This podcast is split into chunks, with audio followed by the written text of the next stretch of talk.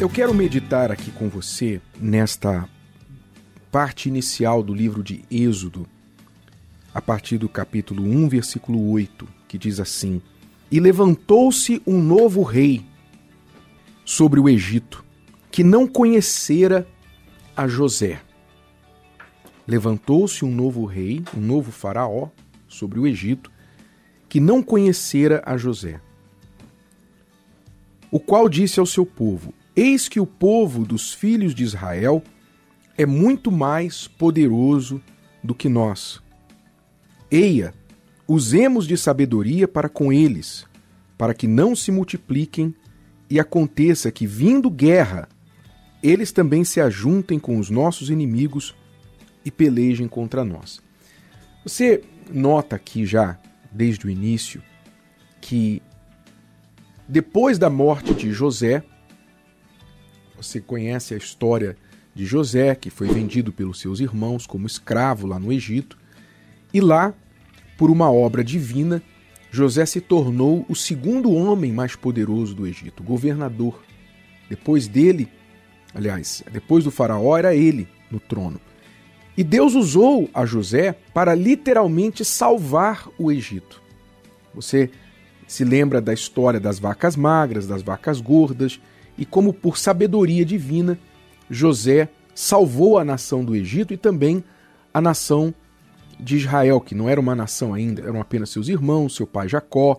Eram 70 pessoas que chegaram no Egito fugindo da fome e, amparados por José, governador, ali ficaram e foram crescendo, se multiplicando.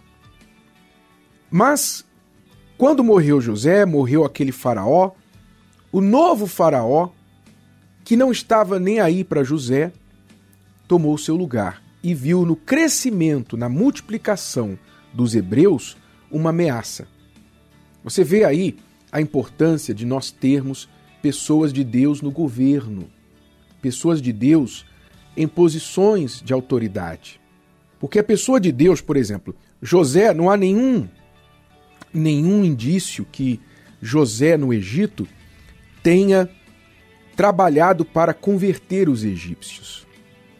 Esta não foi a intenção. José no Egito manteve toda a cultura, deixou intacta toda a cultura egípcia e apenas cuidou do seu povo, o povo hebreu ali. O que significa que uma pessoa de Deus no governo não quer dizer que ela vai evangelizar todo mundo. Ela vai governar para todos, no sentido de cuidar de todos, de fazer prevalecer a justiça, fazer prevalecer o que é bom para a sociedade. Quando nós falamos ter pessoas de Deus no governo, é isso. Não é porque a pessoa vai lá pregar para todo mundo. É porque ela vai manter a justiça, ela vai lutar pela justiça. A Bíblia diz: quando o justo governa, o povo se alegra. Mas quando o ímpio governa, o povo geme. E nós sabemos muito bem disso no nosso país. Então, é muito importante que você, cidadão cristão, você é uma pessoa de Deus, você se interesse em quem você vai apontar, quem você vai eleger para ser o governante. Você seja uma pessoa inteligente o suficiente para entender isso, que não se vende voto, que não se vota em, em qualquer pessoa em troca de um telhas para sua casa, em troca de uma rua asfaltada, em troca de um emprego para um filho. Não se vota em alguém por isso, pensando em você, mas se vota pensando na nação, na sociedade. Você vê isso lá na Bíblia, quando o homem de Deus José morreu e o novo governador, o novo faraó, aliás, assumiu o trono, então ele passou a maltratar o povo de Deus, que crescia e desenvolvia. E ele começou a maltratar devido ao mau pensamento.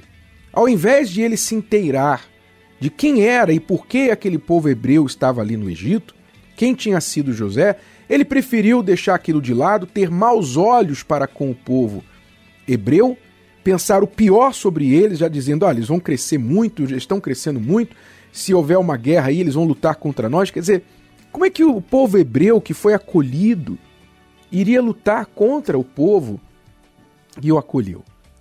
Quer dizer, mau pensamento, maus olhos. Mas é assim, quando você começa a crescer, pode ter certeza que sempre vai ter alguém que vai ter maus olhos com você. Sempre alguém vai te julgar, vai olhar mal para você, vai olhar torto, vai pensar que você está crescendo porque você está roubando, você está crescendo porque você é, é perverso, porque você é mal, você enganou, você fez isso. Sempre vai ter alguém com maus olhos, com inveja do teu crescimento. É isso que você precisa entender. Você é uma pessoa que cresce, que desenvolve, você vai se destacar da multidão. E muitos daquela multidão, com inveja de você, vão atirar pedras. E foi o que aconteceu lá no Egito. Aí continua dizendo o versículo 11: E puseram os egípcios sobre os hebreus maiorais, sobre eles maiorais de tributos, quer dizer, impostos, para os afligirem com suas cargas. Quer dizer, começaram, eles aumentaram os impostos para o povo hebreu. Começou por aí. Você vê que o imposto é uma espécie de carga, é uma espécie de punição, de castigo, não é? É uma forma de, de, de castigar. É claro que existe o imposto que é justo, todos nós vivemos numa sociedade em que nós desfrutamos dela. E, e há o imposto que é justo, mas há o imposto que é carga, como está escrito aqui. Porque edificaram a Faraó cidades armazéns, Pitom e Ramessés. Mas quanto mais os afligiam, quanto mais os egípcios afligiam os hebreus, tanto mais os hebreus se multiplicavam. E também tanto mais cresciam, de maneira que se enfadavam os egípcios por causa dos filhos de Israel. Isso aqui é a história da Igreja Universal. Esse versículo 12, quanto mais os afligiam, tanto mais se multiplicavam e tanto mais cresciam, é a história da Igreja Universal. Quanto mais, sabe aquela história? Quanto mais bate, mais cresce. Nós somos como Melete, não é verdade? É exatamente isso. Quanto mais eles afligiam o povo hebreu, mais o povo crescia e multiplicava. E assim tem sido com a Igreja Universal. Quantas fake news, quantas mentiras, quantas pancadas, sabe? Se levanta tanta gente contra nós, poderosa, gente poderosa, que por muito menos derrubam, desfazem outras instituições e pessoas, mas muitos têm se levantado contra nós e têm caído. E nós temos crescido e multiplicado. Por quê? Porque nós somos o povo da aliança. Nós somos o povo da aliança. E você tem que ter esta consciência. Se você for povo da aliança com Deus, se você for uma pessoa da aliança, que tem aliança com Deus, descendente de Abraão, então você tem essa promessa de Deus. Deus tem um pacto com você, ele tem uma aliança com você. Por isso, quem se levantar contra você vai se levantar contra Deus. Não é contra você, é contra Deus. Essa guerra não é sua, é dele. Portanto, a sua preocupação, o seu esforço, não tem que ser em lutar contra essas pessoas. O seu esforço tem que ser apenas em conservar a sua aliança com Deus.